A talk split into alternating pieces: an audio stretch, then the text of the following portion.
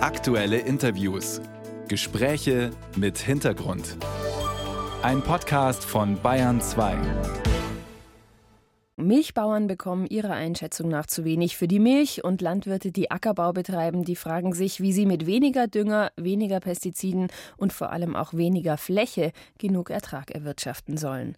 Die Regierungskoalition steht dafür gerade sehr in der Kritik und Umfragen ergeben, dass eine große Mehrheit der Deutschen den Unmut der Bauern verstehen kann. Nur die Regierungskoalition für die Misere der deutschen Landwirtschaft in die Pflicht zu nehmen, das wäre aber auch zu kurz gegriffen. Schließlich hatten wir jahrelang unionsgeführte Regierungen in Deutschland. Unter Angela Merkel gab es die sogenannte Borchardt-Kommission, deren Reformen dann aber wieder versandeten. Der politische Streit, der läuft auf Hochtouren und es lohnt sich in diesem Zusammenhang ein Blick in die Supermarktregale.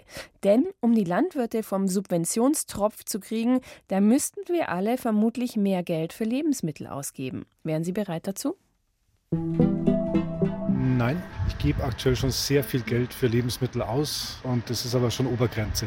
Es würde schon gehen. Ich verdiene sehr viel Geld und wenn ich mehr Geld ausgeben müsste, dann weiß ich, dass ich das keiner mehr leisten kann. Ja, wenn das Geld da wäre. Ja klar, weil ich das so sehe, dass in Deutschland zumindest die Lebensmittelpreise eigentlich zu niedrig sind. Wenn man sich andere Länder in Europa anguckt, Nachbarländer, die zahlen alle viel mehr für Lebensmittel als wir. Also momentan eigentlich nicht mehr, bin ich dir ehrlich. Äh, ich bin Student noch, ich studiere dual und muss schon sagen, ich wohne auch alleine. Und ähm, wenn es noch teurer wird, wird es noch schwerer. Deswegen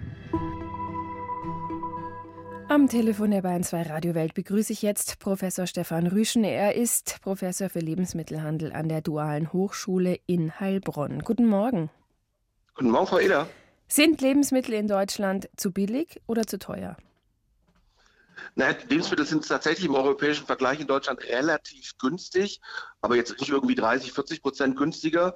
Ähm, das liegt daran, dass wir als Verbraucher sehr, sehr preisorientiert einkaufen. Also wir entscheiden, zu welchem Händler wir gehen, äh, sehr häufig nach dem Preis. Und das führt natürlich dazu, dass der Handel versucht, möglichst niedrige Preise seinen Kunden anzubieten. Und so kommt dann durch den funktionierenden Wettbewerb im Handel, also sprich die Händler untereinander sind in sehr starker Konkurrenz, äh, kommen die niedrigen Preise zustande. Was kann man dann dafür tun, dass bei den Landwirten mehr ankommt? Das würden sich ja viele Menschen wünschen.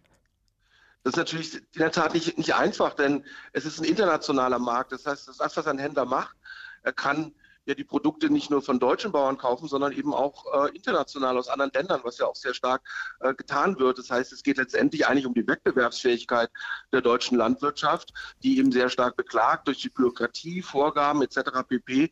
Die Kosten sehr stark hochgegangen sind und sie dann im Vergleich zur Ware aus dem Ausland nicht mehr wettbewerbsfähig sind. Also man müsste eine Wettbewerbsfähigkeit ansetzen und das ist Aufgabe sicherlich des, äh, des Landwirtschaftsministers äh, zu überlegen, was da eben auch schiefgelaufen ist.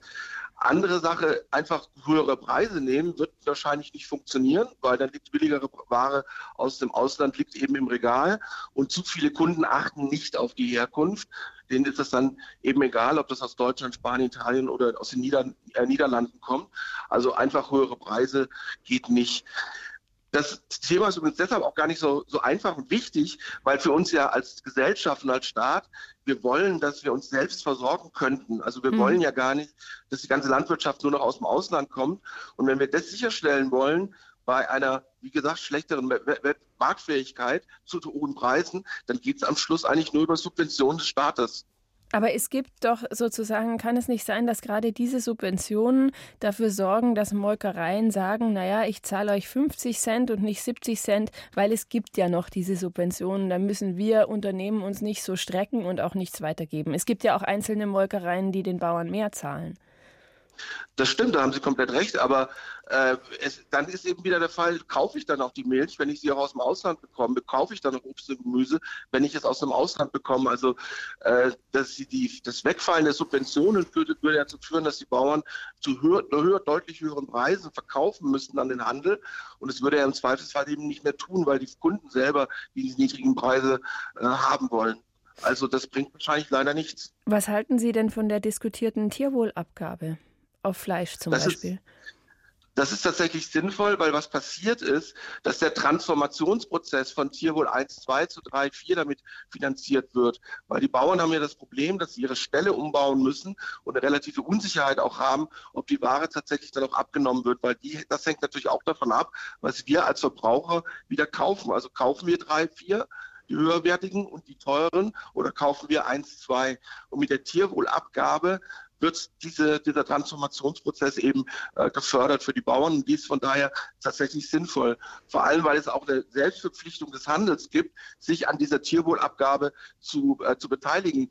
Tierwohl ist entstanden durch eine Initiative von Handel, Herstellern und Erzeugern. Also der Handel verpflichtet sich da, da auch mitzugehen. Das heißt aber, wenn ich Sie richtig verstehe, dass den Landwirten die Hände gebunden sind, auf den Handel und auf den dortigen Preiskampf irgendwie einzuwirken und ihre Position zu stärken. Weil Sie sagen ja, im Prinzip geht Wettbewerb über alles. Wir sind in einem internationalen Umfeld, da kann man nichts machen. Im Prinzip ist das schwarz-weiß, haben Sie da recht. Die, den Bauern sind die Hände gebunden.